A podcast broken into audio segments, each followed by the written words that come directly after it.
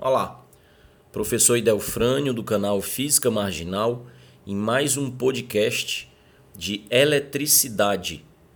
Hoje eu gostaria de falar um pouco sobre a relação de proporção ou as relações de proporção entre potência dissipada num resistor e o valor da resistência do resistor. Então, potência e resistência. Uh, se eu te perguntasse qual a fórmula para calcular a potência dissipada num resistor, qual é a primeira expressão que te vem à memória? Qual é a primeira que você lembra? Uh, são três maneiras, são três fórmulas diferentes para se calcular a potência dissipada no resistor. Vamos relembrar? P de potência igual a U de DDP vezes I de corrente. P igual a U vezes I. Essa é a fórmula primária. Depois, ela pode ser reescrita como P igual a R vezes I ao quadrado. P igual a R vezes I ao quadrado. Potência, resistência e corrente ao quadrado. E existe uma terceira maneira né? A gente pode reescrever a equação primária mais uma vez como P igual a U ao quadrado sobre R. P igual a U ao quadrado sobre R. Eu não sei se você está tentando visualizar o que eu estou dizendo, puxando da tua memória, ou se você está anotando num papel. Eu anotaria num papel para poder visualizar as três expressões ao mesmo tempo. Queria que você reparasse que existem quatro grandezas escritas aí no seu papel. Nós temos potência, DDP, corrente e resistência. P, U, I e R. Queria que você observasse também que em cada uma das expressões, em cada uma das fórmulas, em cada uma das equações, só aparecem três grandezas. Se você notar, na primeira fórmula não tem R, não tem resistência. Na segunda fórmula não tem U, não tem DDP. E na terceira não tem I, não tem corrente. Então isso já é um indicativo de duas coisas. Primeiro, existem três maneiras diferentes de um elaborador de questão cobrar isso de você numa prova.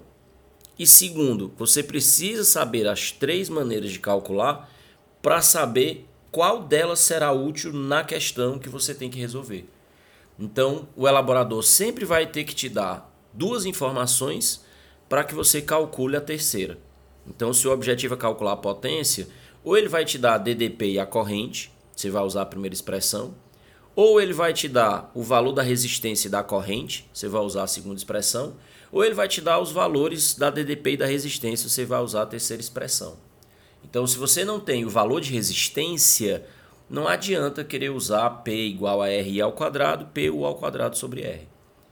Então, é, é, isso já dá um, um, senso de objetividade, já te dá uma saída para resolver as questões. Isso também significa, porque eu já ouvi alunos dizerem isso, ah, eu, eu, eu gosto ou eu lembro mais dessa daqui e eu vou com ela sempre. É, é, é, sempre bom lembrar as três, as três expressões. Apesar de que, se você tiver um pouco de trato matemático, você consegue, com um pouco de sossego, se tiver tempo também, sabendo uma, deduzir as outras ou relembrar as outras. Mas a ideia é que a gente pratique as três até para resolver uma questão clássica importante. É a velha questão do chuveiro elétrico, onde se pergunta se para aquecer a água, então para colocar o chuveiro na posição inverno, se a gente deve aumentar ou diminuir a resistência.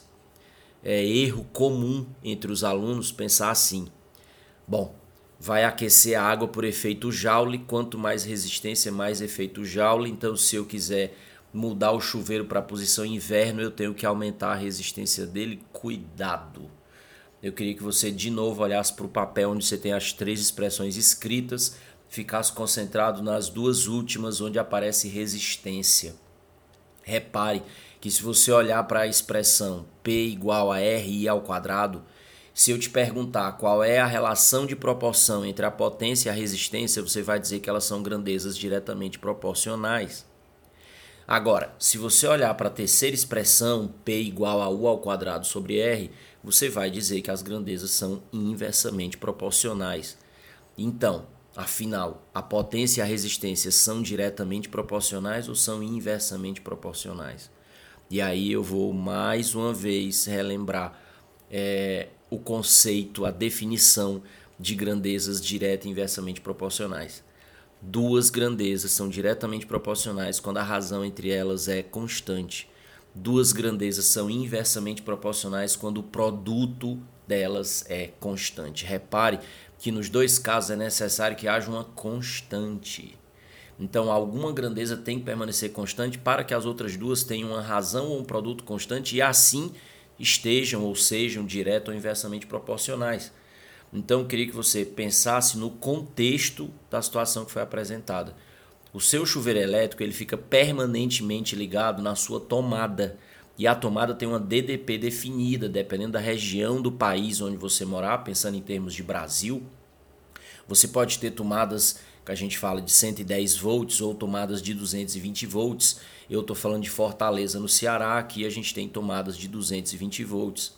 Então repare que o fato da temperatura ambiente mudar e de repente ficou inverno e ficou mais frio e eu quero aquecer minha água, e o fato de eu mexer no botão seletor do chuveiro, nada disso muda a DDP da tomada da minha casa, que depende da rede de distribuição de energia elétrica, que depende, no nosso caso aqui, da usina hidrelétrica de Paulo Afonso, na Bahia. Então, o que eu quero dizer é que o contexto dessa questão do chuveiro elétrico é, tem a ver com uma DDP que é mantida constante. Então, isso nos leva a utilizar a expressão P igual a U ao quadrado sobre R para resolver a questão do chuveiro. E nesse caso, P e R, um escrito em cima na fórmula, outro escrito embaixo, são grandezas inversamente proporcionais. Então, neste caso, para ter mais potência, ou seja, para ter mais calor, ou seja, para ter mais efeito Joule, eu preciso de menos resistência. E aí você pode dizer, Delfrone, mas eu não entendo como é que menos resistência vai me gerar mais calor. E aí a gente pode pensar na lei de Ohm, U igual a R vezes I. Mais uma vez, a questão da constante. Se a DDP permanece constante, o R e o I são grandezas inversamente proporcionais. Você diminuiu a resistência, aumentou a corrente. Lembra da definição corrente equivale a uma certa quantidade de cargas livres se deslocando dentro do condutor. Então, nesse caso do chuveiro. Então, nesse caso também, os, as cargas livres a que eu me refiro são elétrons livres. Então, quanto mais cargas em movimento, mais energia elétrica para ser transformada em energia térmica, em calor. Isso é o efeito Joule. Então, sim, a potência e a resistência podem ser inversamente proporcionais no caso em que a DDP seja constante. E sim, neste caso, diminuir a resistência aumenta o efeito Joule. É, então é preciso tomar muito cuidado na hora de utilizar as expressões de potência, de resistência, de DDP e de corrente. Eu sempre utilizei a estratégia de lembrar as três e olhar para as três e comparar as três me resolve todos os problemas eu sei exatamente qual delas usar em cada caso e nunca erro relações de proporção. Tá ok? Então acho importante ficar esperto com isso, até porque, como eu disse, a questão de chuveiro elétrico, que poderia também ser uma questão de ferro de, de passar roupa, seria o mesmo, a mesma explicação. É uma questão clássica. O que é uma questão clássica? Aquela que tem sempre grandes chances de aparecer na próxima prova que você for fazer. Elas sempre caem muito, tem uma estatística muito alta, por quê? porque é uma questão contextualizada, é um contexto que muita gente compreende, então é, é, de, é de, fácil entendimento, né, de uso comum, é, e, e, e, cobra o conteúdo, ou cobra vários conteúdos de maneira integrada, acaba não tendo muita conta para fazer, mas você precisa entender das equações, das relações de proporção, então são questões clássicas de cobrança de conteúdo. Então vale a pena ficar esperto com isso, ok? Bom, por hoje é isso.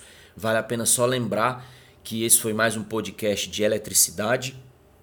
Na Física Marginal, a gente publica os conteúdos de eletricidade sempre às sextas-feiras. Então, se você quiser ver tudo que já foi publicado, se você quiser acompanhar daqui por diante, você pode buscar, é, pode seguir, pode rastrear a hashtag Sexta da Eletricidade é, no Google ou em qualquer rede social sua, sexta, hashtag Sexta da Eletricidade e você vai ver tudo que já foi publicado. Tudo que já foi publicado significa, para você que é novato por aqui, todos os dias, de segunda a sexta, nós publicamos três conteúdos. Então, de manhã, um podcast, ao meio-dia, uma questão comentada no blog e à noite, uma videoaula no canal da Física Marginal no YouTube, ok? Então, também, se você buscar arroba Física Marginal, você vai encontrar todos os conteúdos da gente já publicados aí. Valeu, um abraço, até a próxima.